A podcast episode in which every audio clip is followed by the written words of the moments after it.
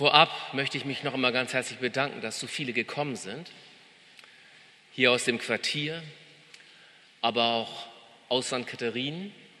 Eine wunderbare Mischung, eine Rückenstärkung für mich und meine Arbeit und für alle, die hier sind.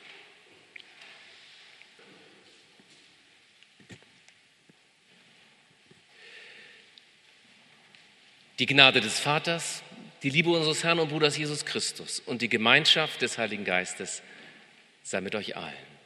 Amen. Wer Ohren hat zu hören, der höre, was der Geist den Gemeinden sagt. Mit dieser Forderung, oder ist es eher eine Bitte, ist es ein Flehen, schließt der Predigtext für den heutigen Sonntag zum zweiten Advent. Das sind ja so richtig Texte zur Herausforderung aus der Offenbarung des Johannes. Wer Ohren hat zu hören, der höre, was der Geist den Gemeinden sagt. Aber was sagt der Geist den Gemeinden? Er mahnt sie zur Geduld. Hm. Geduld. Klingt ja nicht so aufregend, sogar ein bisschen langweilig. Ist es aber nicht. Denn die Geduld, zu der er uns überreden will, ist nicht bloß derart, wie wir sie brauchen, in letzter Zeit immer öfter gebraucht haben, wenn wir auf verspätete Bahnen warten.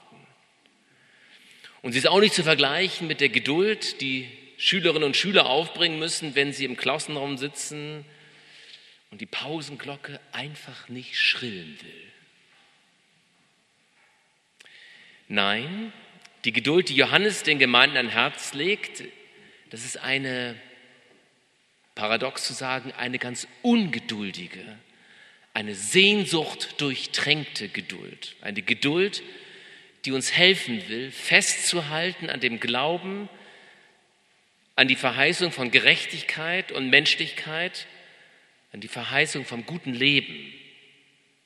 Und das auch, wenn die Zeichen der Zeit, wie ich finde, in diesen Tag immer öfter ganz anders stehen und der Wind der Geschichte uns kräftig entgegenpustet. Diese Geduld aufzubringen, kann wahrhaftig schwer genug sein und nicht einfach nur die Flinte ins Korn zu werfen. Denn das Bekenntnis zur Menschlichkeit Bekenntnis zur Gerechtigkeit und das Bekenntnis dazu, dass alle Menschen das gute Leben verdient haben, stellt uns in der Wirklichkeit unseres Lebens immer wieder vor Zerreißproben.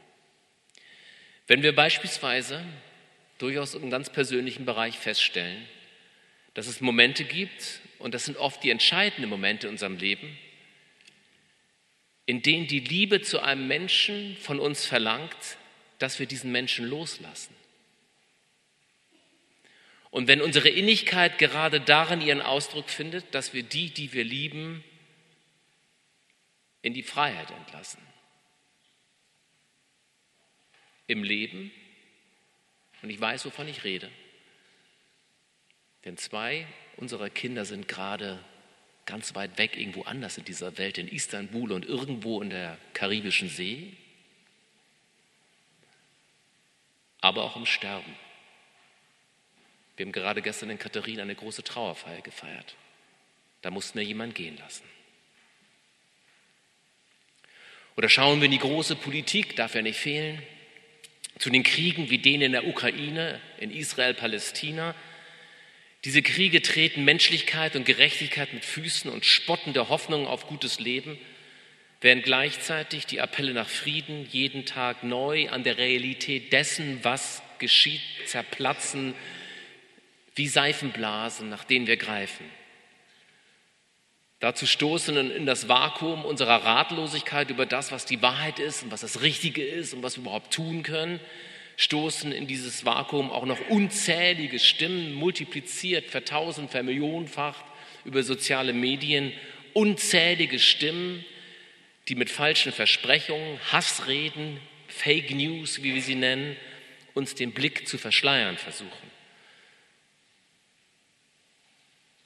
Wer Frömmigkeit predigt und dabei aber den Glauben gebraucht, um seine Macht zu mehren und Menschen in Unmündigkeit zu halten.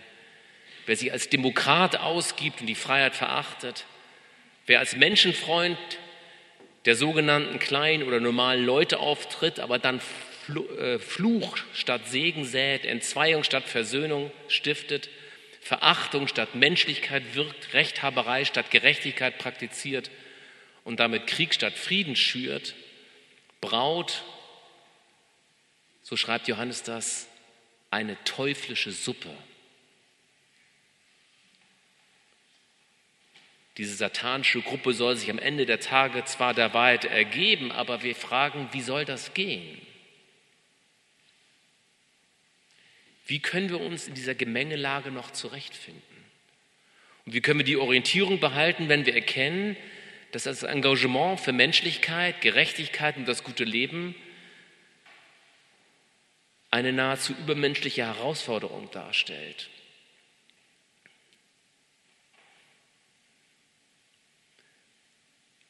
Einer meiner großen Erlebnisse, das erzähle ich immer wieder gerne,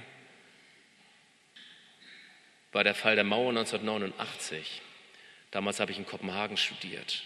Und da haben wir alle gedacht, ich jedenfalls, jetzt wird alles gut. Und heute denke ich mir mal, war das nur ein schöner Traum? Also festzuhalten an dieser Hoffnung stellt eine echte Herausforderung dar, denn dieses Engagement, wenn wir es wahrhaftig angehen wollen, ist nicht billig zu haben.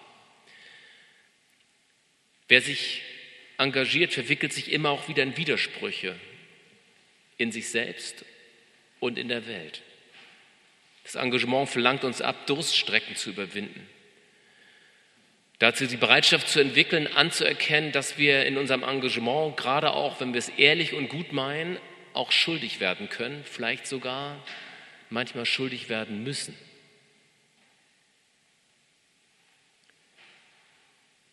Denn wir kommen immer wieder dahin, dass Verantwortung übernehmen nicht nur bedeutet, zwischen Gut und Böse zu entscheiden, sondern auch mal zwischen Böse und Böse. Und diese Gemengelage ist dem Johannes der Offenbarung bekannt. Und auf die Frage, wie wir darin Orientierung finden können, antwortete er mit dem Verweis auf die Zusage Gottes, er schreibt, das sagt der Heilige, der Wahrhaftige, der da hat den Schlüssel Davids, der Schlüssel, der auftut und niemand schließt zu und der zuschließt und niemand tut auf. Da frage ich mich, was wird hier auf ewig aufgeschlossen und was wird hier auf ewig zugeschlossen, dass keiner die Tür wieder aufkriegt? Das wird aufgeschlossen. Der Glaube wird aufgeschlossen an Gerechtigkeit und Menschlichkeit und das gute Leben. Hinter diesen Glauben kommen wir im Lichte der bangen Erwartung des Advents. Heute haben wir die zweite Kerze entzündet. Und angesichts der Erfüllung dieser Erwartung in der Weihnachtszeit, am Weihnachtstag nicht zurück. Gott wird Mensch, als Kind geboren, unter himmlischen Sternen, zum Gesang der Engel, dem Jubel der Hirten und dem Staunen der Maria. Davon erzählt die Weihnachtsgeschichte.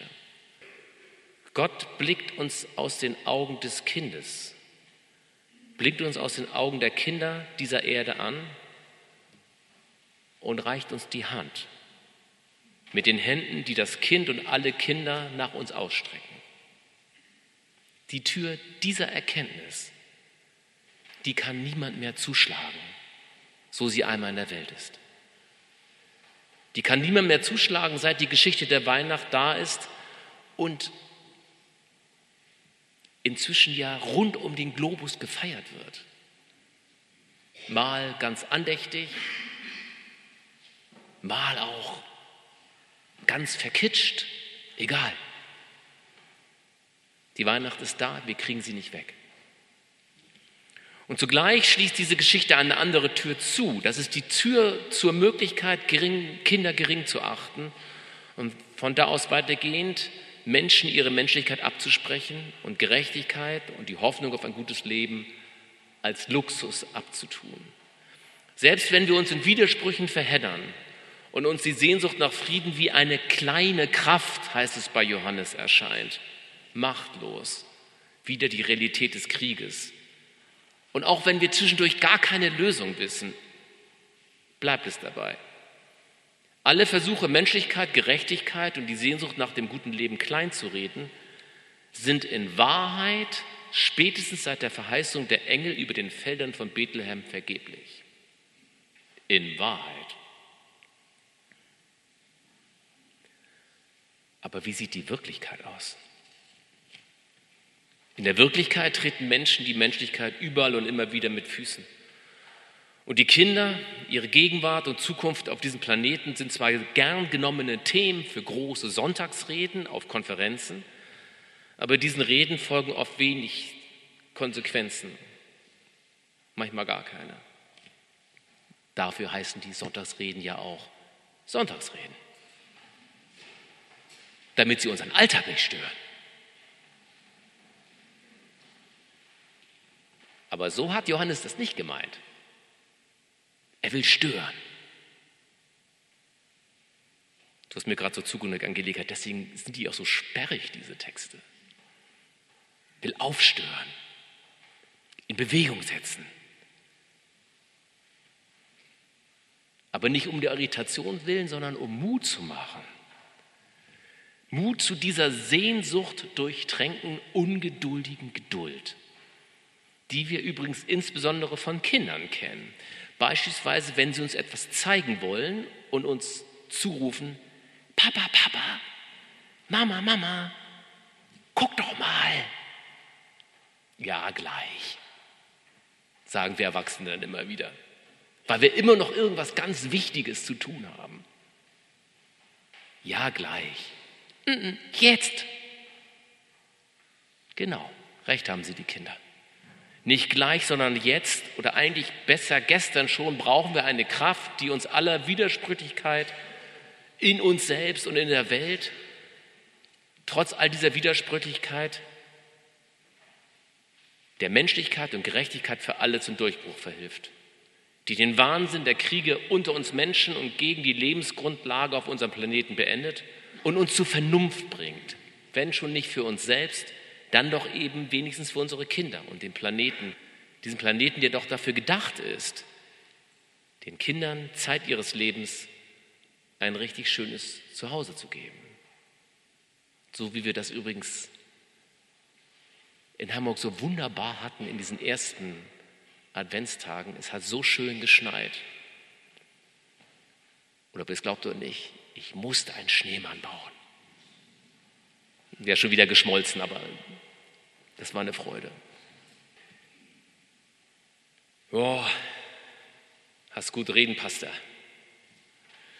Mag vielleicht der eine oder die andere jetzt sagen und denke ich mir fast selber. Wieder einer dieser Sonntagsreden. Passt ja auch. Heute ist auch Sonntag, oder? Aber dafür sind wir heute nicht zusammengekommen, um uns eine Sonntagsrede anzuhören. Wir sind zusammengekommen, um Gottesdienst zu feiern, den zweiten Advent. Und das bedeutet, dass wir gekommen sind, um uns unsere adventliche Erwartung in Gottes Namen lebendig zu erhalten. Wir sind gekommen, um Luft zu holen, Kraft zu schöpfen und unsere Füße, Hände, Kopf und Herz zu bereiten und uns damit in der leidenschaftsdurchtränkten, ungeduldigen Geduld zu üben, die Johannes von uns erbittet. Damit der Glaube an Menschlichkeit, Gerechtigkeit und das gute Leben Raum greifen kann und in die Wirklichkeit vordringt. In uns und unter uns, hier in der Gemeinde, auch in Katharin, in unserer Nachbarschaft, in Stadt und Land und ich finde, wir sind mal nicht bescheiden, okay? Nicht so bescheiden am zweiten Advent. Am Ende bitte gerne auch weltweit. Und damit das geschehen kann, erweitert der Johannes der Offenbarung den Horizont unserer Hoffnung, unserer Träume, unseres Einsatzes für Menschlichkeit, Gerechtigkeit und das gute Leben. Öffnet er den Horizont unseres Handelns weit über unsere Lebensspanne hinaus. Der Horizont der Verheißung, die er uns gibt, reicht von der Weihnacht der Geburt des Kindes im Stall von Bethlehem bis zu den Tagen des neuen Jerusalems, von der die Offenbarung sagt, siehe da, die Hütte Gottes bei den Menschen. In Zeiten von Weihnachten könnten wir auch sagen, siehe da, Gott im Stall bei den Menschen. Und er wird bei ihnen wohnen in der Krippe und sie werden seine Völker sein und er selbst Gott mit ihnen wird ihr Gott sein, mitten zwischen Ochs und Esel, Schaf und Rind. Und Gott wird abwischen alle Tränen von ihren Augen in der Nacht dieser Geburt. Und der Tod wird nicht mehr sein, noch Leid, noch Geschrei, noch Schmerz wird mehr sein, sondern der Gesang der Engel wird sein. Das ist dann wie, habt ihr es gemerkt, Weihnachten und Ostern zusammen. Die freudige Erwartung auf dieses Fest und seine Verheißung sollen wir in diesem zweiten Advent für unser Leben und Sterben festhalten wie eine Krone, sagt Johannes. Gott zu ehren, den Menschen zum Wohlgefallen und zum Frieden auf Erden. Da wird Menschlichkeit und Gerechtigkeit sich ihren Weg bahnen, nicht nur in unseren Herzen, sondern in der Welt. In der Welt, in der wir anpacken, wo wir können, loslassen, wo es gefordert ist und uns damit unserer Verantwortung stellen und wo wir dabei Schuld auf uns nehmen, auf die Güte Gottes und der Menschen setzen, den Humor wahren, uns die Fähigkeit zum Weinen ebenso erhalten wie zum herzhaften Lachen, an Versöhnung glauben, den Frieden wagen und niemals aufgeben, das gute Leben anzustreben. Das gute Leben für alle. Freilich für die Kinder zuerst. Tut mir leid, kleiner geht das heute leider nicht. Mit weniger können wir uns im Glauben an diesen zweiten Advent nicht zufrieden geben. Wohlan, wer Ohren hat zu hören, der höre. Amen.